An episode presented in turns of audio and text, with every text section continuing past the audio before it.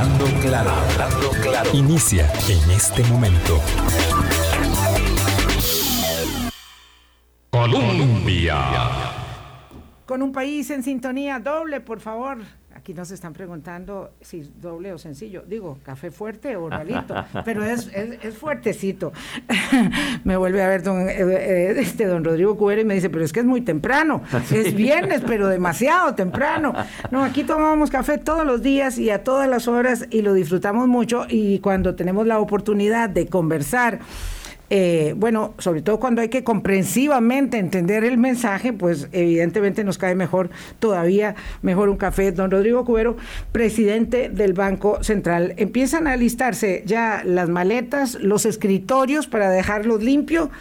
Eh, limpios eh, y como dice el presidente, la casa ordenada. Vamos a ver qué tan ordenada está. Usted nos, nos, irá, nos irá reseñando en este análisis que le pedimos eh, pues es una rendición de cuentas periódica que los jerarcas eh, comparten con los medios de comunicación y que yo le pedí a don Rodrigo que viniera para poder hacerla. Ahora que vamos bajando pausa entre una y otra ronda electoral. No digo que eso traiga certezas de ninguna naturaleza, pero por lo menos tenemos un tiempo, unos días para respirar de la temática.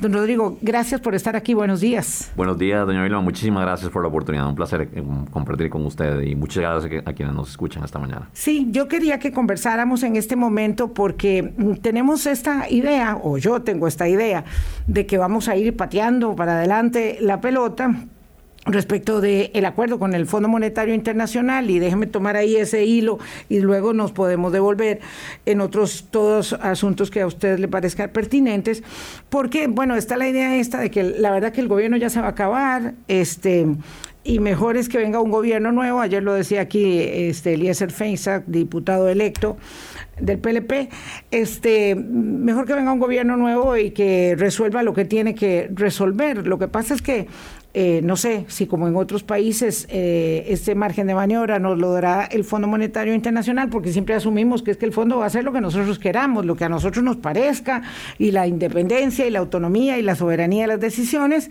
Entonces, eh, hay tiempo suficiente, parece que las cosas nos han estado saliendo bastante bien y eso de alguna manera juega en favor de la tesis de quienes dicen, pero si no hay tanta prisa, si no hay tanta prisa, mejor esperémonos que venga el nuevo gobierno de don José María Figueres o, de don Rodrigo Chávez para poder establecer una nueva negociación que todo el mundo piensa que va a ser más favorable, no sé por qué, que la que eh, ustedes lograron hacer. Bueno, vamos por partes. Sí, en efecto, eh, los resultados fiscales han sido muy buenos. Eh, los resultados económicos en general en el 2021 fueron eh, mucho mejores incluso a, los esperados. no solo mucho mejores a los del 2020, sino mejores a los que se habían previsto. y previsto no solo ya en enero del 2021, sino incluso a octubre del 2021 estábamos previendo resultados en lo económico, en lo fiscal, en lo externo. Eh, que no eran tan, tan positivos como terminaron siendo. Es decir, el año 2021 fue eh, realmente un, año de buen, buen desempeño económico para Costa Rica. Estamos claros de que todavía hay cicatrices importantes en la economía, algunas que venían desde antes de la pandemia, otras generadas por la pandemia, pero ciertamente el 2021 fue un, buen año en términos de desempeño económico. Ahora podemos ver algunos de los datos. Sí. Y eh, sin duda esto también aplica al tema fiscal. Y en el tema fiscal tuvimos resultados que eh, de alguna forma adelantan eh, el cumplimiento de las metas eh, con el Fondo Monetario Internacional en alrededor de un año. Es decir, lo que se pensaba que se podía lograr en el 2022 ya se está logrando en el 2021. Lo que se esperaba que se lograra en el 2022 de seguir, en el 2023 de seguirse con la trayectoria actual y se aprobaran las reformas adicionales en el, en el Congreso, eh, podríamos tenerlas ya en el 2022. Es decir, nos estamos adelantando un año en relación con las metas del Fondo Monetario Internacional. Eso nos da un espacio, en efecto. Yo entiendo que eso nos da un espacio para conversar con el Fondo Monetario Internacional.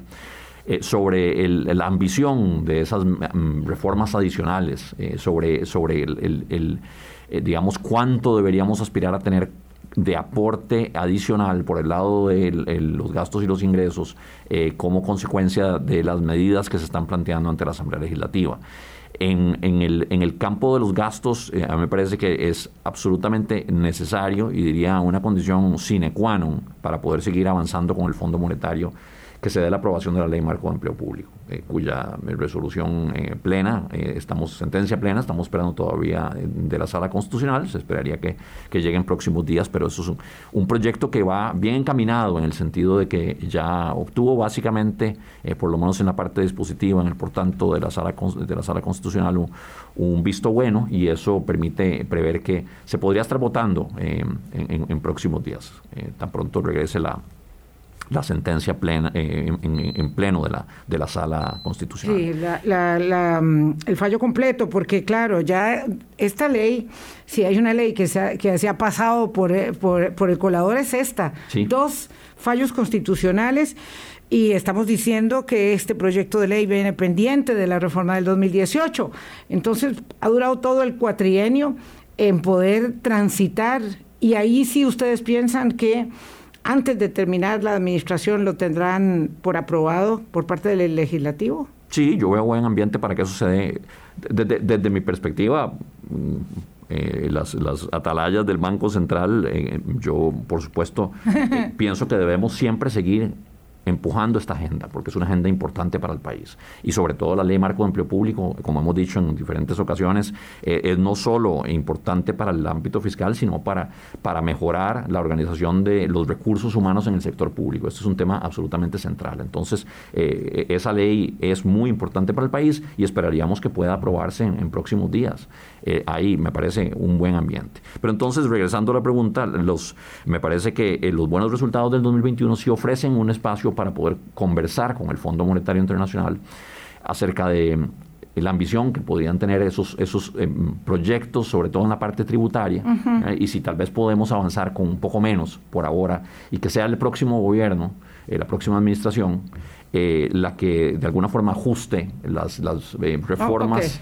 Eh, estructurales que se van a requerir para ir cumpliendo con las metas, ya una vez mm, actualizadas también esas metas cuantitativas. Eh, en, la, misma línea también este, conversamos con don Rodrigo Arias, que pues evidentemente tenemos muy claro, tendrá un papel fundamental de liderazgo en la próxima Asamblea Legislativa. Entonces, el punto aquí sería que en cuanto a ingresos frescos adicionales, no se avanzaría mayor cosa hasta el nuevo gobierno ¿verdad? Porque hay aquí, por ejemplo, una propuesta o una contrapropuesta que hizo don José María Figueres respecto al tema de casas de lujo.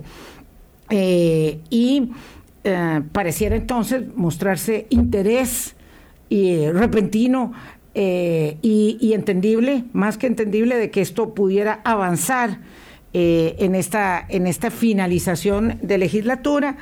pero podría también quedarse ahí. Eso, digamos, no, no, no sé qué información tienen ustedes, si eso realmente caminaría en cuanto a ingresos frescos, ese en particular, porque los proyectos están, eh, digamos, segmentados.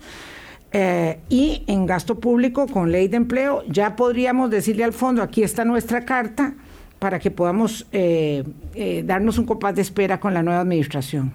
bueno, eh, por supuesto que desde el punto de vista del Fondo Monetario y, de las autoridades de gobierno, e incluso desde el Banco Central, si creemos que cuanto más se pueda avanzar en esa agenda, tanto mejor. Y si hay ambiente para, para aprobar el proyecto de, de, casas de lujo, de, impuestos sobre las casas de lujo, pues tanto mejor, porque eso permitiría también una eh, ciertamente una conversión más fácil con el, con el Fondo Monetario en torno a, poder llegar a la conclusión de esa primera eh, revisión del programa. Entonces sí me parece que es, que es importante seguir avanzando en eso. Eh, lo, que, lo que planteaba es que estos, estos buenos resultados fiscales permiten justamente entablar una conversación con el Fondo Monetario en torno a tal vez algo un poco menos ambicioso para poder concluir esa primera revisión del programa y seguir avanzando de manera que el programa se mantenga vigente. Eh, cuando llegue la nueva administración, pues hagan una actualización, en efecto, de las, de las medidas que se deben tomar. Esa conversación eh, con el fondo, eh, bueno, ya oficialmente la vamos a tener a partir de la semana que viene. El, martes entrante vamos a tener una serie de a partir del martes de la semana que viene, perdón, vamos a iniciar una serie de conversaciones Em, con el Fondo Monetario en torno a justamente... Eh, aquí, aquí eh, es virtual, es virtual, es una serie de conversaciones virtuales. y allá entonces. Aquí y allá, así como desafortunadamente la pandemia nos ha obligado a hacer, o afortunadamente nos ha obligado a hacer, me refiero a, que ha simplificado también en alguna medida las conversaciones, porque ahora se hacen virtuales, pero sean, se van a dar virtualmente a partir de martes de la semana que viene. es cierto, que ahí está eh, una cosa muy curiosa, ¿verdad? Eh, es muy difícil que se le reconozca a la administración eh, lo bueno de las cifras, porque he visto que, por supuesto, bueno, sí, era lo que esperábamos. de todas maneras, era lo del efecto rebote de la pandemia. Sí, hay poco reconocimiento a, esas cifras que usted me dijo que ahorita, ahorita vamos a, a pulir un poco.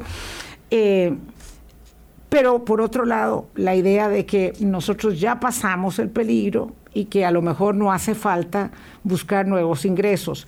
Tal cosa es irreal, algo como decir, bueno, la verdad es que a lo mejor no hace falta eh, un acuerdo por el lado de ingresos nuevos para presentar la tarea posteriormente o siempre desde su perspectiva, aunque ustedes se vayan y entreguen los escritorios eh, y la casa en orden, eh, sí tiene que hacerse, sí o sí, Chávez o Figueres, una negociación nueva. Bueno, vamos a ver, aquí está primero lo que el Fondo Monetario podría aceptar como viable o no, y esa es una decisión que ellos tendrán que tomar. Me refiero ya no solo a los equipos técnicos, sino también a la gerencia y eventualmente al directorio del Fondo Monetario. Por otro lado está lo que uno piensa que el país debe hacer. Eh, y en ese sentido, eh, a mí me parece que lo que es absolutamente crítico es que el país siga avanzando en una ruta eh, firme de consolidación fiscal, porque tenemos la deuda todavía en un nivel muy alto y a pesar de que las proyecciones actuales sugieren que se estabilizaría en el 2022, eh, y posiblemente ya empieza a caer a partir de ahí. Esos supuestos dependen de que tengamos un progreso eh, en, las medidas tributarias y por supuesto con la aprobación de la ley de marco de empleo público. Así es que eh, las proyecciones actuales son enteramente sujetas a que se den esas aprobaciones y la trayectoria de la deuda todavía muy vulnerable en caso de que no se den esas aprobaciones. se mantendría muy alta esa deuda y eso es algo que el país no puede permitirse porque nos va a generar una enorme vulnerabilidad en mercados eh, una, una, gran incertidumbre y eso, perdón, sí, una gran incertidumbre en mercados y eso nos va, nos va a generar a la vez eh, la necesidad de tener que pagar tasas de interés más altas sobre la deuda. Entonces, precisamente para que el país pueda tener un eh, ambiente de financiamiento más favorable, tanto en mercados domésticos como en mercados internacionales, es absolutamente fundamental que sigamos abocados a la consolidación fiscal. Una parte importante de esa consolidación fiscal se va a seguir dando en el tanto se respete la regla fiscal. Eh, ahí tenemos eh, ya los efectos de la ley 9635 de diciembre del 2018 surtiendo, eh, surtiendo los resultados. esperados, los resultados esperados eh, ya claramente en el 2021 y hacia adelante en el tanto se respeten. Eso va a seguir dándonos una consolidación fiscal. Pero me parece que el país tiene que hacer más para poder bajar más rápidamente esa trayectoria de deuda. Por eso eh, siempre pensamos que era importante hacer un esfuerzo adicional una vez llegada la pandemia, que era importante hacer un esfuerzo adicional de la ley 9635 para poder bajar ese nivel de deuda que se nos subió con la pandemia más allá de lo que se había previsto. Cuando se aprueba la ley 9635, la razón deuda del gobierno central PIB andaba alrededor del 56-57%. Cuando nos cae la pandemia, esa trayectoria de deuda se desplaza 10 puntos, 11 puntos porcentuales para ser exactos, desde un 57% del PIB en el 2019 a un, a un 68.3% del PIB en el 2020. Eso fue simple y sencillamente resultado del, del colapso de, las, eh, de, la, economía y de la recaudación fiscal y como, como, consecuencia, de eso el incremento en el déficit fiscal. Eso nos hizo que la deuda se desplazara hacia arriba en, una magnitud que nadie hubiera podido prever. Pero lo cierto del caso es que hoy en día la tenemos ahí arriba y hay que bajarla. Y por eso necesitábamos, desde que empezó la pandemia, tuvimos la claridad de que necesitábamos ahora hacer un esfuerzo fiscal adicional. Ese esfuerzo fiscal adicional lo vamos a seguir necesitando. La deuda sigue estando alta, aún con los buenos resultados fiscales del 2021. Sí, la rigurosidad, digamos, de, ah, y la firmeza de, la consolidación fiscal, en todo caso es una decisión política. Digo, eh, puede ser que durante décadas eh, nosotros hemos hecho gala de carecer precisamente de disciplina en lo fiscal y algunas personas dicen que ha habido una obsesión en ese campo en estos últimos años, eh, pero lo cierto es que la indisciplina nos ha costado carísimo, carísimo y no solemos ser hablo en términos, digamos, genéricos, generales, eh, los latinoamericanos muy disciplinados y por eso casi todos pasamos por los mismos problemas. Em, esto sí lo ve usted como una línea de no retorno, independientemente de quién asuma gobierno, una, una, una línea ya además, digamos, realismo político respecto de la gravedad que el momento eh, entraña, que es un momento además larguísimo. En términos de la consolidación fiscal, el esfuerzo requiere muchos años ya, ya usted lo ve así eh, eh, en términos, digamos, de, de quién incluso lo suceda eh, y, de los factores que, que son atinentes al, Banco Central como los que son atinentes al, al Ejecutivo y a la materia sendaria. Bueno, uno, uno esperaría que fuera así, pero ciertamente el Dicen, decían los padres fundadores en los Estados Unidos que el precio de la libertad es la eterna vigilancia. Y el precio de la confianza en los mercados es la eterna vigilancia sobre la necesidad de mantener una senda fiscal sostenible. Y eso no podemos descuidarlo. No podemos simplemente pensar que eh, ya, digamos, la, la, legislación vigente, la ley 9635 y su regla fiscal van a hacer el esfuerzo hacia adelante. Eh, tenemos, que, que, tenemos que seguir haciendo la tarea. Porque, primero, la regla fiscal no se cumple solita. Cada presupuesto es un esfuerzo, es un ejercicio de tener que contener el gasto dentro del techo que establece la regla. Y eso no es fácil. Y no va a ser fácil en los siguientes años porque con la, eh, con la caída que tuvo la actividad económica en el 2020 eh, y a pesar de la buena, del buen resultado económico en el 2021, el techo que establece la regla para el crecimiento del gasto en los siguientes años va a ser relativamente bajo. Entonces va a haber que hacer un esfuerzo por el lado del gasto. Pero además yo creo que el país tiene que abocarse a buscar otras soluciones, ya no solo para seguir bajando eh, y ojalá todo lo rápido que se pueda esa trayectoria de la deuda, sino para poder enfrentar algunas de las presiones que sobre el gasto inevitablemente vamos a tener que enfrentar como sociedad. Y me refiero a las presiones que va a generar el cambio demográfico, el envejecimiento de la población, el tema del cambio climático. Eh, todos estos choques eh, van a obligar a la sociedad a buscar nuevas fuentes de financiamiento para gastos que inevitablemente van a subir. El gasto en pensiones, el gasto en, el gasto en salud, el gasto en adaptación y mitigación de los efectos del cambio climático, que está con nosotros.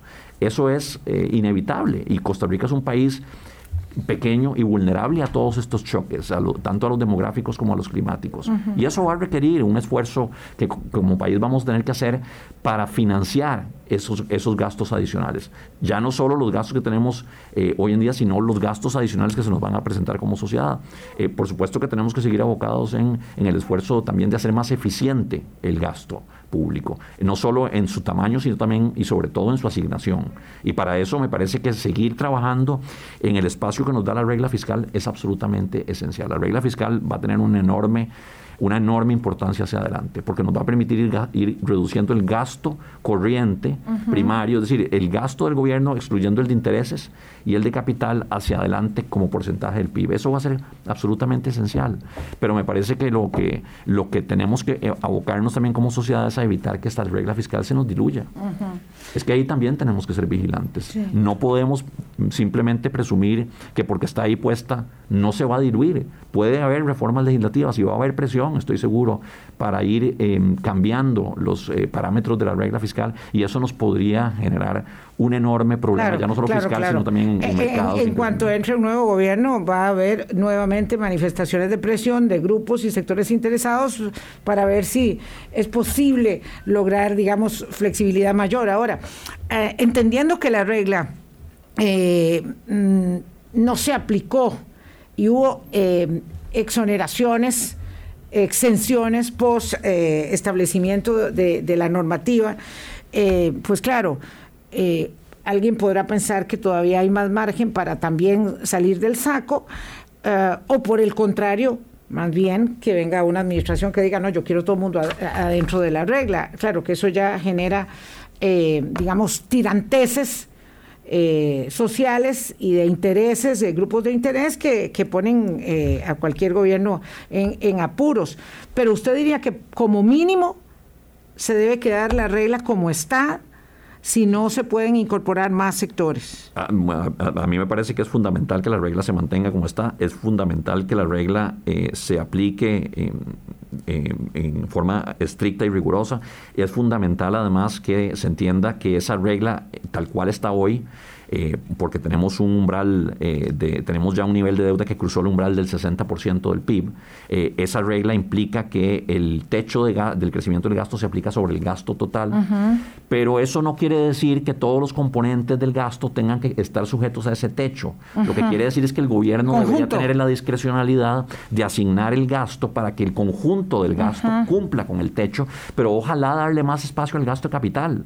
Claro. Que el gasto capital, es decir, el gasto que el gobierno eh, debería estar haciendo en infraestructura pública para mejorar eh, las carreteras, los puertos, los aeropuertos, eh, las escuelas, sea mejor y sea mayor, mejor asignada y mayor en cantidad. Eso nos, eso, eso realmente va a ser absolutamente fundamental para claro, que el, tema es que es, que, es que se tiende a ver de manera, digamos, eh, compartida mentalizada, entonces yo digo, no, es que soy yo el que no estoy llegando al 60, en tanto otro esté en el 70 que le corten al otro, pero digamos, hay que verlo de manera integral. Ahora, usted como experto, don Rodrigo, ¿usted qué diría si, si le piden un consejo eh, los equipos económicos de los señores Chávez y Figueres, usted diría, lo que es imperativo o debiese serlo es incorporar a cuál o tal sector? Bueno, en eh, la regla, la regla tal cual está, eh, tiene la virtud de que eh, restringe el, gasto del gobierno central y las transferencias a otras entidades. Por ejemplo, hubo una enorme discusión en torno a la, a, la exclusión de las municipalidades de la regla fiscal. Eso pues generó, como sabemos, mucha preocupación de que esa exclusión de, de las municipalidades fuera a generar mayor presión sobre el gasto del gobierno central. Pero a la postre, la exclusión de las municipalidades no, no afectó la forma en que aplica la regla fiscal sobre el presupuesto del gobierno central, porque sí se le sigue aplicando al crecimiento del gasto en transferencias a las municipalidades, la regla fiscal, exacto. Entonces las transferencias que vayan del gobierno a las municipalidades siguen estando sujetas a la regla fiscal. Eso no se excluyó. ¿De alguna manera eso les dio la razón a las municipalidades, ese argumento que usted me está planteando? Eh, lo, que, lo, que, lo que queda ahora en, el, en, digamos, en la legislación actual es que las municipalidades eh, pueden, eh, pueden aumentar su gasto en el tanto lo financian de otra forma que no sea por transferencias del gobierno. Pero entonces la restricción sobre las transferencias del gobierno a las municipalidades se mantiene vigente, eso no se ha excluido. Y consecuentemente el impacto de esa exclusión sobre las finanzas del gobierno central, que son sobre las que tenemos puesta la lupa, porque fue la que nos generaron el enorme hueco que tenemos hoy en día, esa, sigue, esa sigue estando ahí. Claro y para los efectos, digamos, del, del público, bueno, que somos todos los que no sabemos de economía, este es el punto, digamos, este, esto es lo que es significativo para que no impacte. Eh, el, el, presupuesto todo en su conjunto eh, y el cumplimiento sea tal cual lo había eh, presupuestado. Así es. el, el, congresista y el ejecutivo también. Así es. Y, y, la otra, el otro tema de exclusiones que se ha hablado, eh, que ha ocurrido en el campo de la regla fiscal, es uno que es enteramente justificable y que me parece además que debe ser entendido claramente por la población. Cuando se estableció la regla fiscal en la, reforma de diciembre del 2018, se le aplicaron, como se aplica en la legislación internacional en general, en mejores prácticas para reglas fiscales, cláusulas de escape, así se le llaman, cláusulas de escape, es decir, circunstancias en las cuales la aplicación de la regla fiscal puede suspenderse la, legislación nuestra, la ley 9635, introdujo dos tipos de cláusulas de escape para la regla fiscal. Una, la cláusula de recesión. Dos, la, cláusula de emergencia. Esas dos permiten que se desaplique la regla fiscal. Entonces, ¿cómo operan? En el caso de la, cláusula de recesión, si el, crecimiento económico se vuelve negativo o cae significativamente por debajo del promedio histórico, establece la regla fiscal, se puede suspender la aplicación de la regla fiscal sobre todo el gasto. Sí, para efectos, digamos, de, de, recuperación y de para reactivación. Para que el gobierno no tenga que eh, eh, restringir el gasto público en medio de una recesión. Claro. Y esa era la idea de la cláusula de, escape por recesión. La segunda cláusula de escape es la cláusula de escape por emergencia. Esa lo que dice es que en caso de que ocurra una emergencia, el gasto público relacionado con la atención de esa emergencia puede ser exceptuado de la aplicación de la regla fiscal. Y eso que se aprueba en el 18 y nos cae una pandemia unos meses después. Nos cae una pandemia unos meses después. Ahora vea usted qué interesante. Por dicha que la, cláusula de emergencia la cláusula de emergencia únicamente permite exceptuar el gasto de la aplicación de la regla fiscal, el gasto relacionado con la atención de la emergencia. La cláusula de recesión permite exceptuar todo el gasto de la aplicación de la regla fiscal. Cuando nos cae la pandemia, ¿qué ocurre? Dos cosas. Se nos da una emergencia y se nos da una recesión. Cualquiera de las dos cláusulas pudo haber sido invocada.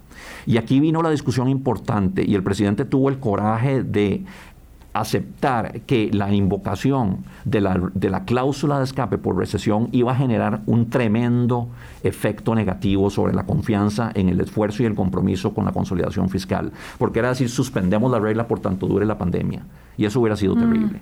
En lugar de invocar esa, lo que las autoridades económicas eh, eh, decidimos y nos comprometimos a hacer fue invocar únicamente la cláusula de emergencia, es decir, que únicamente se exceptuaran aquellos componentes del gasto que estuvieran directamente relacionados con la atención de la emergencia, particularmente el gasto en salud, el gasto de la Comisión Nacional de Emergencia, el gasto del, CNP, eh, digamos, orientado a atender los comedores escolares que se convirtieron en una fuente primaria de atención a la población que más vulnerable, o más golpeada por la pandemia, lo mismo con el, gasto social prioritario.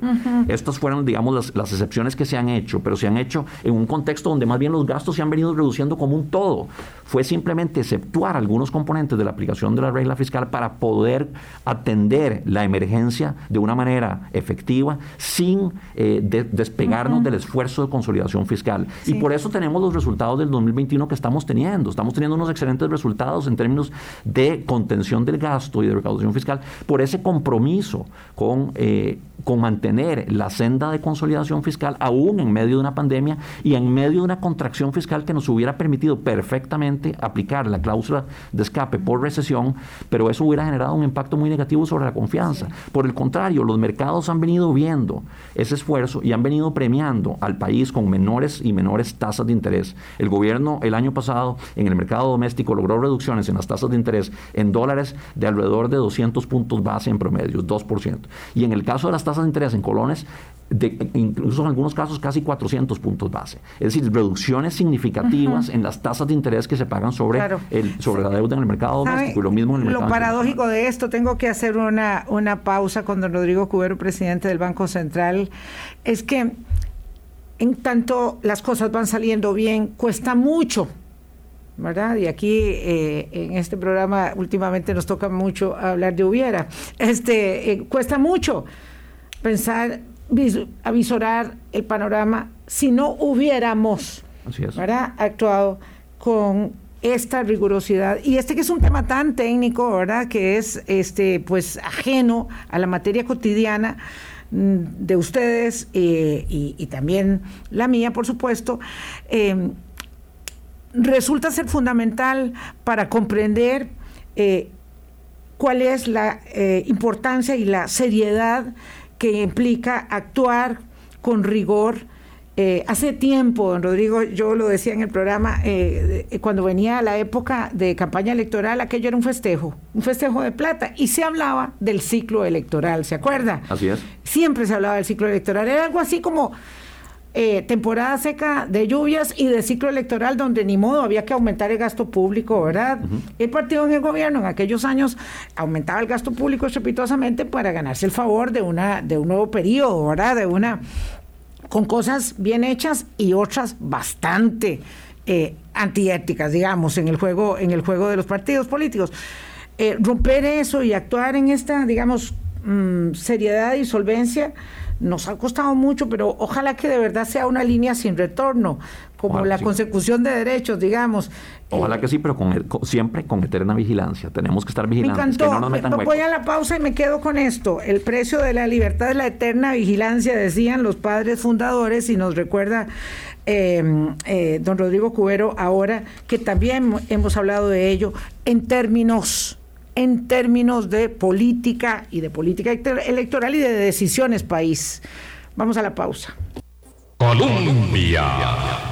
Con un país en sintonía 832, conversamos con don Rodrigo Cubero, presidente del Banco Central, para, digamos, poner en perspectiva cuál es nuestro debe y, a ver ya en los términos, eh, bueno, y en, en, el momento eh, postrero de la, de la administración, porque tres meses en realidad ya no es nada. Yo siento que ya están eh, preparando las maletas.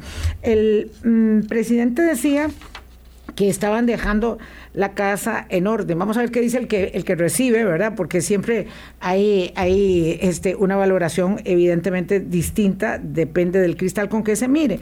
Pero lo cierto es que nosotros tuvimos un crecimiento de la economía, me corrige por favor, don Rodrigo, el año pasado de 7,6%, eh, y eso pues evidentemente viene más arriba de lo esperado con respecto eh, de, lo que se eh, de la recuperación digamos de la, de la, de la época más fuerte de la pandemia pero eh, el crecimiento para el año en curso para el 2022 pues no llega al 4% ¿verdad? 3,9 proyectaron ustedes y CEPAL dice que es de 3,7 para Costa Rica entonces eh, ahí está una circunstancia, digamos, que es desafiante, pero además ahí hay que agregarle el tema de, del desempleo, que tampoco lo hemos logrado, y eh, lo que se estima es que podría aumentar incluso más de este 14,4, que es el último indicador que tengo yo del semestre móvil a noviembre, y podría aumentar, dice CEPAL, hasta 17%. O sea, este es un cambio de gobierno que no permite laxitudes y, digamos y alegrones. Bueno, eh, y en efecto creo que es importante ver, eh, como siempre, los números eh, del 2021 y los números hacia adelante con objetividad. Hay luces y sombras, como en todo. Hay muchas luces hay muchas luces, sin lugar a dudas. Eh, entre ellas, el, desempeño de la actividad económica. El crecimiento económico nos sorprendió al alza a todos. O sea, los analistas eh, por muchos meses, incluso faltando pocos meses para el cierre del año, todavía estaban pronosticando un crecimiento para Costa Rica menor al 3%. Terminamos con un crecimiento del 7,6%. La última proyección del Banco Central en octubre del año pasado era un crecimiento para el 2021 de 5,4%. Terminamos con uno que ahora estimamos en 7,6%. Es una estimación preliminar. Todavía no hemos terminado de cerrar el 2021 Estamos todavía recibiendo los últimos, los últimos datos. Y el número final para el 2021 lo tendremos en los próximos meses. Esta es una estimación preliminar. Ah, Pero ciertamente, ciertamente podría ser incluso superior, eh, porque digamos lo que hemos recibido sugiere que eh, va a ser al menos 7,6%. Ya ahora los ajustes van a ser muy marginales. Ya ahora digamos que las cifras están eh, casi siempre lo que ya el Banco Central comparte en enero de cada año sobre el crecimiento del, año anterior es relativamente firme y los ajustes siempre son de, nada más puntos, unos pocos puntos porcentuales eh, o décimas de punto porcentual, mejor dicho. Así es que no se espera que sea un, gran cambio, pero en todo caso fue un excelente resultado en relación con las proyecciones originales. ¿Y por qué se dio este resultado? Este resultado se dio porque logramos en Costa Rica que además de mantener el dinamismo de las exportaciones, que ya nos había empezado ah, en un proceso de recuperación desde la segunda mitad del 2020, se acelerara también el crecimiento de la demanda interna. Y aquí fundamentalmente se aceleraron el consumo de los hogares y la inversión privada. Tuvimos un excelente desempeño de la inversión privada en el año 2021. La inversión privada en construcciones, en maquinaria y equipo, creció un 15,5% en términos reales. Esto es realmente un resultado maravilloso. Parte de eso tiene que ver con el éxito que tuvo el país en atraer inversión extranjera directa. El año pasado tuvimos flujos de inversión extranjera directa de 5,6% del PIB. El promedio histórico previo a la pandemia, el promedio de los años 2015 a 2019 era un 4,7% del PIB en términos de atracción, inversión, de atracción de inversión extranjera directa eh, dividido entre el PIB. Esas cifras son de por sí buenísimas. Ese 4,7% de promedio que habíamos alcanzado en esos años pre-pandemia era buenísimo en el contexto internacional. En el año 2020, con la pandemia, los flujos de inversión extranjera directa como porcentaje del PIB caen al 3,4%. Ese año colapsó la inversión en todo el mundo. Costa Rica más bien le fue muy bien. Ese 3,4 siguió siendo buenísimo en el contexto internacional. Pero en el 2021 rebotamos rebotamos a 5,6%, que está muy por encima del promedio prepandemia. Y eso fue porque el país logró, con las fortalezas que tiene y la excelente gestión que en este tema siempre han hecho y seguirán haciendo, esperemos, la triada de excelencia, como le llamo yo, de, de COMEX, Procomer y CINDE, seguir atrayendo inversión y aprovechar una ventana que se nos abrió con ese proceso que ahora llaman nearshoring que es la reubicación de algunas empresas eh, de países occidentales, sobre todo los Estados Unidos, desde el este asiático hacia lugares más cercanos. Eh, y Costa Rica logró aprovechar esa oportunidad para atraer muchas empresas y para atraer la expansión de algunas ya existentes. En todo caso, no solo la inversión extranjera directa, también la inversión de, em, de empresarios domésticos incrementó significativamente la inversión privada como un todo en el año 2021. Y esos fueron motores esenciales del crecimiento. Eh, esto enfrentó varios, varios vientos en contra. Primero, el país tuvo un deterioro muy significativo en los términos de intercambio. Todos saben, y, lo sentimos en los bolsillos todos los días, el incremento enorme que tuvo los precios del petróleo en el año 2021.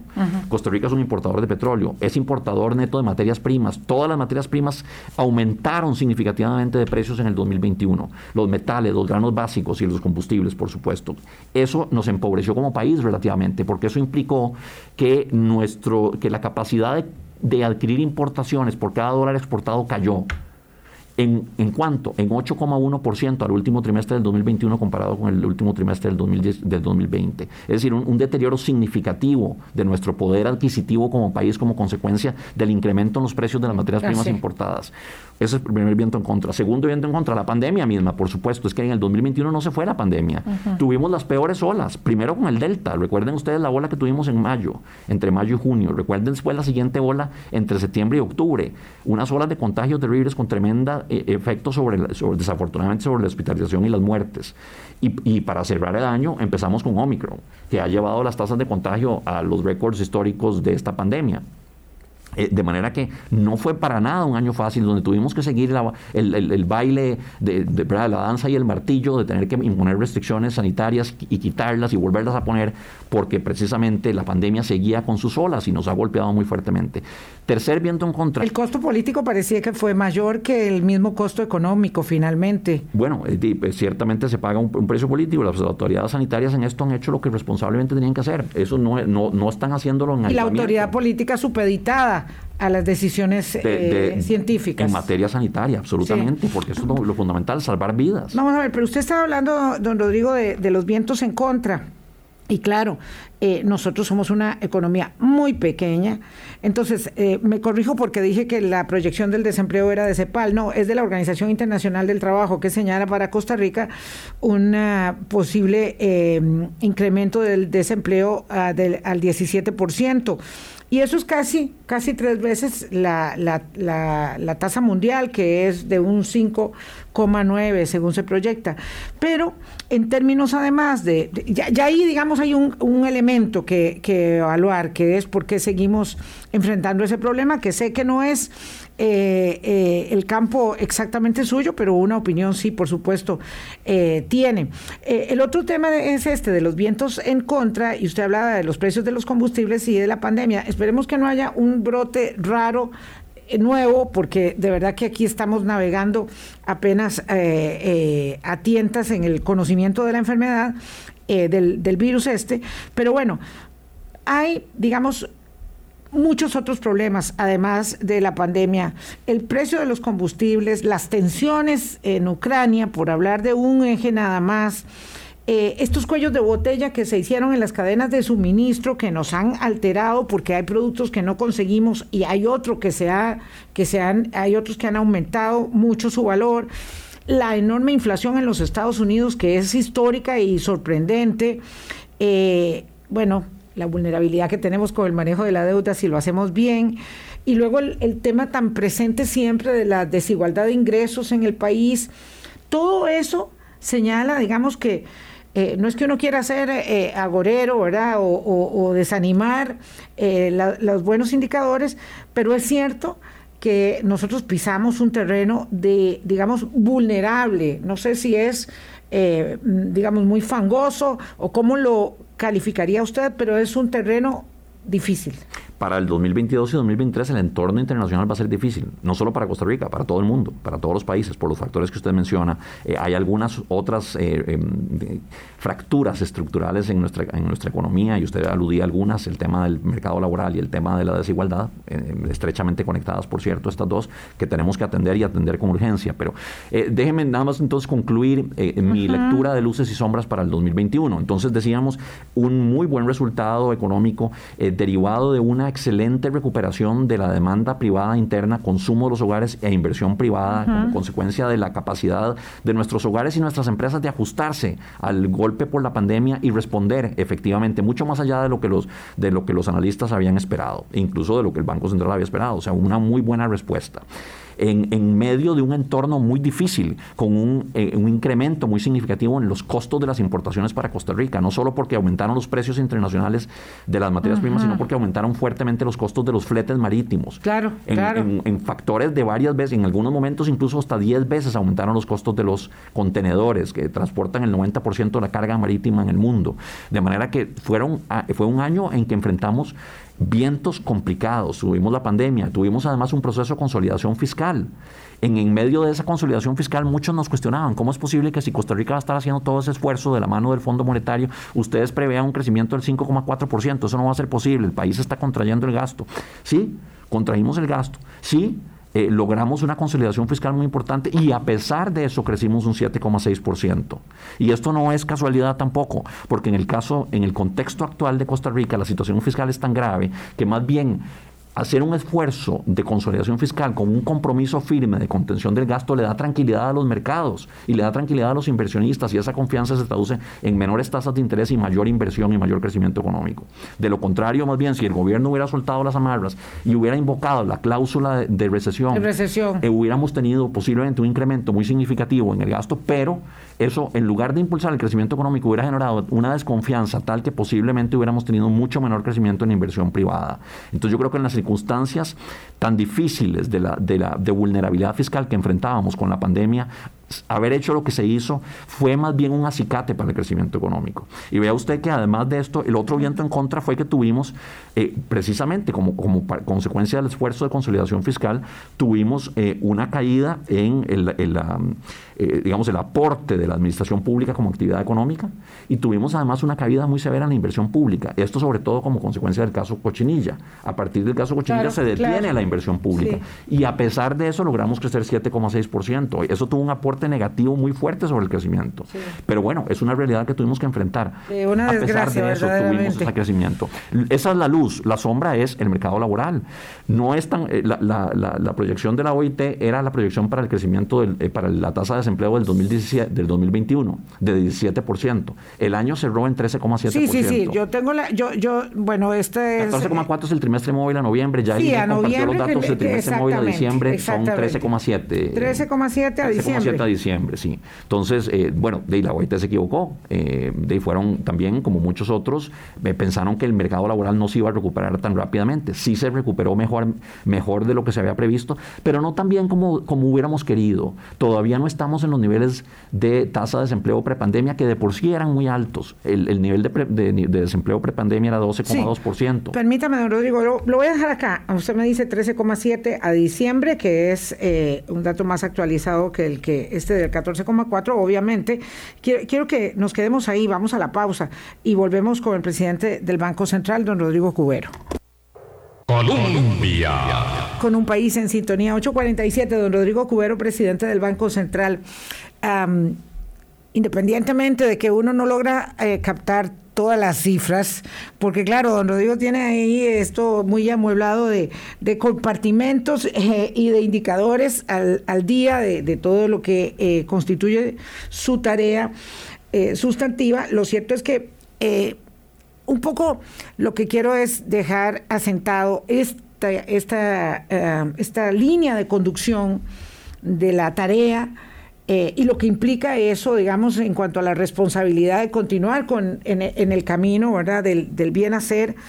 Mm, yo siempre escucho hablar de la reactivación económica como un mantra, ¿verdad? Es que tiene que venir la reactivación, no sé si por decreto, no sé si por eh, de arriba abajo, cómo, ¿verdad? Este, el tema es que cuesta mucho entender que hay que construir todo este andamiaje, digamos, de, de disciplina de manejo de finanzas públicas para poder, digamos, eh, caminar con más seriedad y con, y con solvencia a la consecución de fuentes de empleo y no sé en qué medida nosotros podemos plantearnos revertir este, eh, profunda eh, divergencia o división que tenemos en términos de la desigualdad que hemos ido generando. Vamos a ver, finalmente, 13,7 es la última cifra de desempleo. que nos dice don Rodrigo que, que tenemos a diciembre, ¿verdad? 13,7, que es más eh, digamos, mejor que la prohibición que nos había hecho la misma Organización Internacional de Trabajo, que yo tenía pensado que era para el 22, pero no. Eh, puede ser para el 22 también. Puede ser también, porque según yo estas cifras estaban actualizadas. Pero bueno, yo lo voy a corroborar en todo caso eh, para nuestros oyentes. Eh, lo cierto, don Rodrigo, es que este es un gran problema que seguimos enfrentando y cuando hay una campaña electoral, pues evidentemente hablamos eh, siempre en términos de las ofertas de generar fuentes de empleo Así es. Bueno, entonces eh, yo, yo creo que eh, tenemos que ver entonces también la parte de las sombras. Ya, ya hablé un poco de las, de, la, de las luces del 2021. Las sombras, en efecto, la, una, una de las más importantes es el tema del mercado laboral, porque a pesar de que tuvimos una buena recuperación después de la cima en desempleo que alcanzamos en, el trimestre móvil a julio del 2020 de 24,4, haber caído a 13,7 en el 2021, pues es, es, un, es un buen resultado, pero no es todo lo satisfactorio que quisiéramos. Quisiéramos al menos llegar a los niveles prepandemia y ahí hacer un esfuerzo como país para ver cómo bajamos esa tasa de desempleo, porque además no solo tenemos un, todavía una tasa de desempleo muy alta en 13,7%, sino resultados tremendamente desiguales entre el sector formal y el sector informal. El sector formal ha tenido una recuperación de los niveles de empleo y de ocupación y en los niveles de participación y también en los niveles de salarios mucho mejor que el sector informal. El sector informal no solo tuvo una caída mucho más fuerte en niveles de empleo, es decir, que se dio una desocupación mucho más fuerte en el sector informal, sino que además eh, todavía no logran recuperar los niveles, ni de cerca los niveles prepandemia, en el sector formal sí, y además los, salarios se han recuperado más lentamente. Entonces esto nos ha exacerbado la situación de, mm, de brecha entre el mercado formal y el mercado informal en, el, mercado laboral. Y ciertamente eh, tenemos un enorme problema de alta informalidad y alto desempleo. Esto es, una, esto es un problema para la economía nacional que tenemos que acometer. Y la, y la forma de entrarle a esto, doña Vilma, es bajar los costos de emplear trabajadores. En esto hemos hablado, el país tiene que plantearse una forma de eh, financiar nuestro modelo de seguridad social de una forma distinta y ciertamente orientado a rebajar las cargas patronales. en algún momento, don Rodrigo Cuero, usted habló de que eventualmente el país tendría que discutir, por ejemplo, la tasa impositiva del IVA, para, porque esto hay que financiarlo, digo, es que no hay ninguna, porque todos los candidatos están queriendo disminuir la carga social, digamos, las cargas sociales que pagan los empleadores para poder formalizar más el mercado. Pero esto hay que buscar la plata en alguna parte, porque el problema es cuando la gente dice, no, no, si con la recuperación de la economía, me acuerdo que don Fabricio decía eso, con la recuperación de la economía vienen los recursos y no hace falta hacer nada, solo se bajan las cargas sociales. No, hay que, hay que hacer, hay que abocarse en diálogo país para ver cómo, cómo se restituyen esos recursos. Eh, pero en todo caso. ¿Cuál eh, sería su opinión? Mm, bueno, sabiendo que usted, usted en algún momento decía, bueno, habrá que aumentar eh, los ingresos, o sea, los impuestos. Eh, ¿Cuál sería su opinión? Ahora ya, ya dejando, dejando de lado, este, eh, eh, o tomando en cuenta que ya se va y que puede opinar con libertad. Bueno, yo, ah, yo, yo, creo que una parte de los recursos no hay que compensarlos, tal vez simplemente los, los que están recibiendo esos recursos puedan vivir sin ellos, es decir, no hay que compensar el 100% de los recursos que se perderían con la reducción de las cargas pueden vivir sin ellos? Bueno, Porque el FODESAF no puede. Bueno, el FODESAF no, pero posiblemente algunos otros sí, habría que ver si eso se puede revisar. ¿Quiénes? Eh, Digo, porque los recursos de las cargas sociales van para el Fondo de Asignaciones Familiares y sostienen, digamos, los programas, eh, digamos, de atención social del país. Sí, podría pensarse en formas, en formas distintas de compensarlo o, en, o en, una asignación prioritaria de los recursos, sobre todo a Infocop, sobre todo a... Ah, ok, de las cargas para fiscales de las cargas para fiscales también. Entonces tendríamos que buscar una forma adicional de, financiar a algunos de los, de los destinatarios de estos recursos, pero ciertamente... Sí, porque hay algunas de esas de, digamos, de, esas calzas que ya no se justifican en absoluto. Ahí yo sí estoy de acuerdo. la preocupación que siempre salta aquí es si bajamos las cargas sociales, cosa que debemos hacer, ¿cómo financiamos o cómo aseguramos el financiamiento de los programas Debe de ser con recursos seguridad frescos. social. Debe ser con, con- con recursos frescos por vía de impuestos generales. Pero tal vez, doña Vilma... eh, Queda un minuto. queda un minuto nada más. Imagínese, y vea, más. hay, en, en las sombras hay otros temas importantes también que hay, que verlos en el, en el año pasado. Que no se nos Tuvimos olvide. un crecimiento muy fuerte, pero un crecimiento más rápido en zona franca que en el resto del, del país. Sí. La, la economía de- del resto del país fuera de zona franca ya logró superar los niveles prepandemia, pero creció a un ritmo más lento que las zonas francas. Aquí tenemos todavía ese pr- problema de dualidad, donde tenemos un sector muy dinámico Otro descalce en la economía, pero un sector que todavía no está creciendo tan rápidamente y ahí está concentrado, por supuesto, la informalidad. Entonces, estos dos son fenómenos gemelos y que tenemos que ver cómo los atacamos con reformas estructurales. Y, por supuesto, no podemos minimizar que a pesar de ese crecimiento económico, la pandemia nos ha dejado tremendas cicatrices. Eh, y las cicatrices, más allá del tema del desempleo, también va, pasa por cicatrices emocionales y cicatrices también en términos del dolor de haber perdido muchos seres queridos. Es decir, no es que esté pintando el 2021 de color rosado. Fue un año muy difícil para todos, eh, pero ciertamente mucho mejor a lo esperado. El 2022-2023 nos plantea retos muy importantes, doña Vilma. El entorno internacional va a ser menos favorable. Nuestros socios comerciales van a crecer a tasas menores a las que tuvimos en, en el año 2021.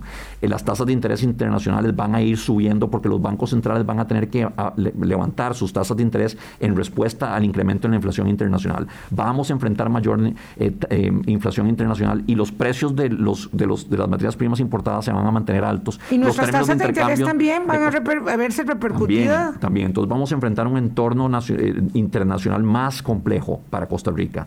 Aún así estamos proyectando tasas de crecimiento de alrededor de 4% para estos dos años, 3,9 en el 2022 y, 3 y 4,0 en el 2023, que están por encima del promedio del, del crecimiento tendencial, el crecimiento histórico de Costa Rica, digamos, eh, el crecimiento potencial de Costa Rica medido antes de la pandemia, que era como de 3 o 3,2%. Todavía estas tasas de crecimiento son positivas, doña Vilma, y eso refleja las fortalezas que creemos que todavía tiene Costa Rica y el rebote que todavía queda por dar en la industria del turismo que sigue estando rezagada Sí, en relación sí, con los niveles prepandemia.